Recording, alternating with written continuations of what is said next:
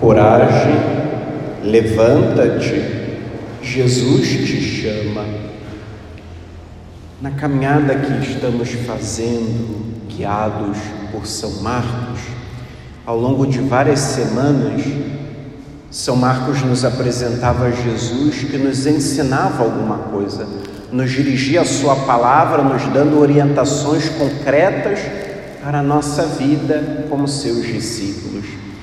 Mas nesse domingo, São Marcos não narra para nós Jesus nos dando ensinamento, narra uma cena de uma cura de um cego, que não apenas era um cego, mas um cego e mendigo.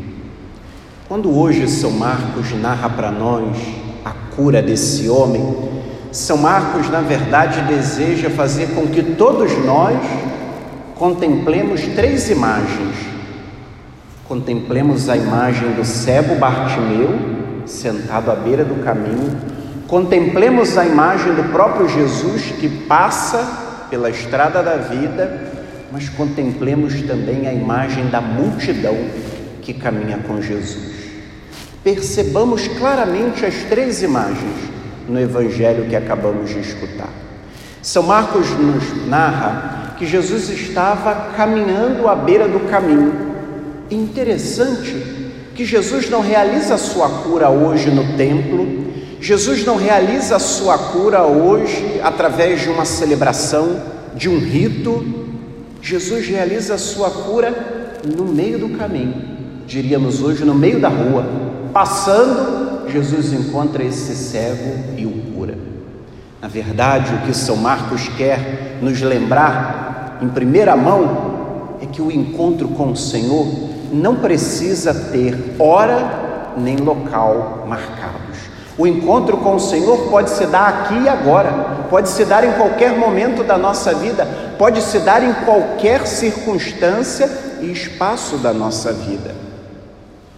Temos que ter cuidado para não achar que o encontro com o Senhor tem que ter dia, tem que ter hora, tem que ter lugar marcado, porque o Senhor está presente em todos os cantos e deixarmos que Ele também passe na estrada da nossa vida e nos encontre. E o Evangelho narra que esse homem ouviu dizer que Jesus iria passar. Ele poderia até ter a sua visão afetada, mas a sua audição não. A escuta estava apurada. E por isso ele escuta que o Senhor está passando. Ele escuta também graças a alguém que anunciou. E nos faz lembrar que hoje também nós precisamos aprender a anunciar o Senhor, sobretudo nesse Dia Mundial das Missões, em que a igreja nos convida a meditar Jesus é missão e nos propõe como lema: não podemos calar, não podemos deixar de anunciar o que vimos e ouvimos. Foi graças a um anúncio que esse homem se encontrou com Jesus. Foi graças a um anúncio que eu e você também encontramos Jesus. E é graças ao nosso anúncio que muitos outros cegos, muitas outras pessoas podem se encontrar com Jesus. Mas o que é curioso nesse evangelho é que esse homem imediatamente grita porque percebe que Jesus está passando. Esse homem é sensível a Deus que passa na sua vida, mesmo que não veja, mas ele sente o Senhor que passa e por isso grita, por isso quer o encontro com o Senhor. Mas o que é mais triste na cena do evangelho de hoje, eu diria que não é a cegueira de Bartimeu, é a hipocrisia de quem caminha com Jesus. A multidão, composta por discípulos, por apóstolos que estavam com Jesus, ao invés de serem ponte para o encontro com Jesus, se tornaram porta, se tornaram obstáculo o cego gritava e a multidão mandava que ele calasse a boca. Vejam, meus irmãos, é uma palavra clara para nós, para nos lembrar que, mesmo que nós estejamos com o Senhor, caminhando com Ele, nós podemos nos tornar obstáculos na vida de tantas pessoas que querem se encontrar com Jesus. Ao invés de sermos ponte, ao invés de agirmos como um imã que atrai as pessoas para Jesus, nós fazemos o contrário, nós repelimos, afastamos as pessoas de Jesus e às vezes pelo nosso próprio testemunho. Às vezes somos nós também que estamos mandando que os cegos se calem, que os coxos se calem, que os necessitados do encontro com o Senhor se calem. Mas graças a Deus que Jesus irrompe na multidão e diz uma só palavra: chamai-o. O Evangelho de hoje narra para nós um chamado, e é graças a esse chamado que esse homem foi curado. E graças a esse chamado, que aquela multidão tomou vergonha na cara e reconheceu que precisava ser instrumento de salvação na vida de Bartimeu. Agora, a mesma multidão que mandava que Bartimeu calasse a boca, agora a multidão hipócrita grita: coragem!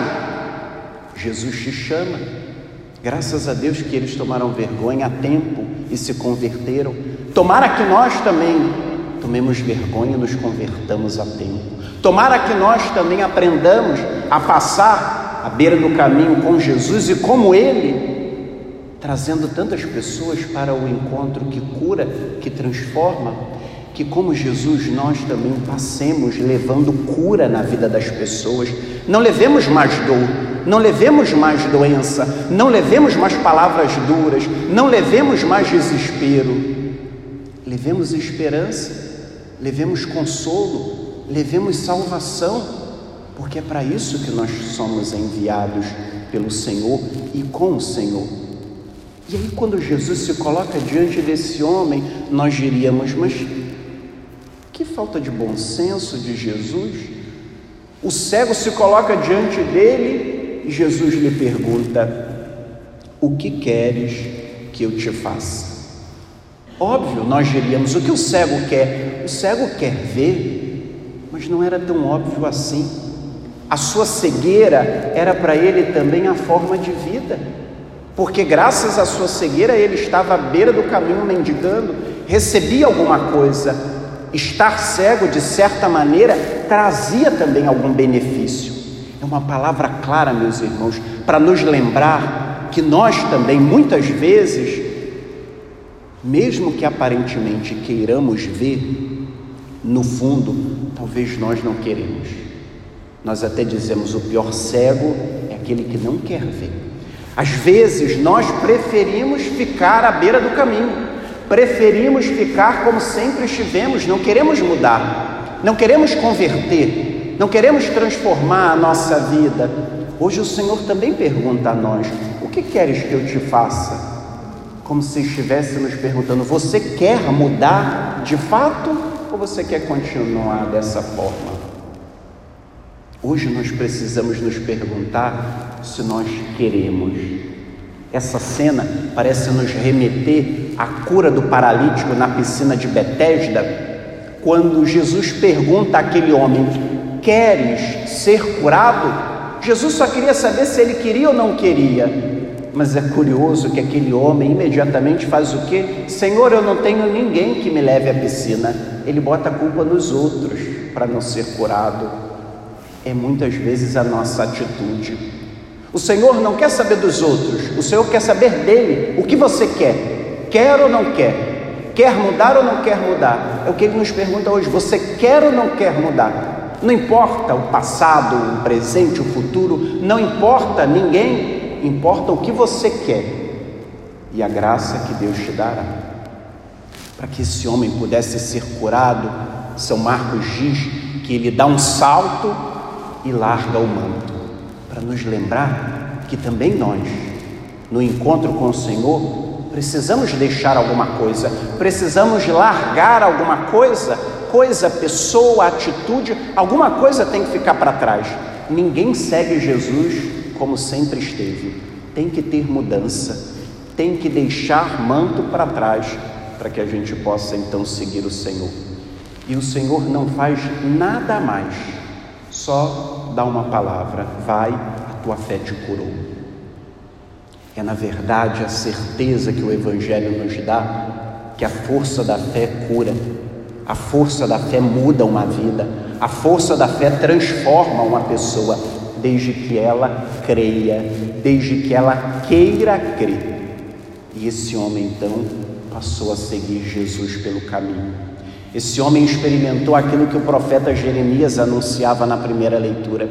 Esse homem experimentou o que cantávamos no Salmo responsorial: Maravilhas fez conosco o Senhor e faz sempre e fará sempre, se quisermos e nos abrirmos a Ele, porque nós estamos, como dizia o autor da carta aos Hebreus, diante do sumo e eterno sacerdote, Jesus Cristo, que se compadece de nós e nos ama, e é claramente a epifania, a manifestação do amor de Deus por todos nós.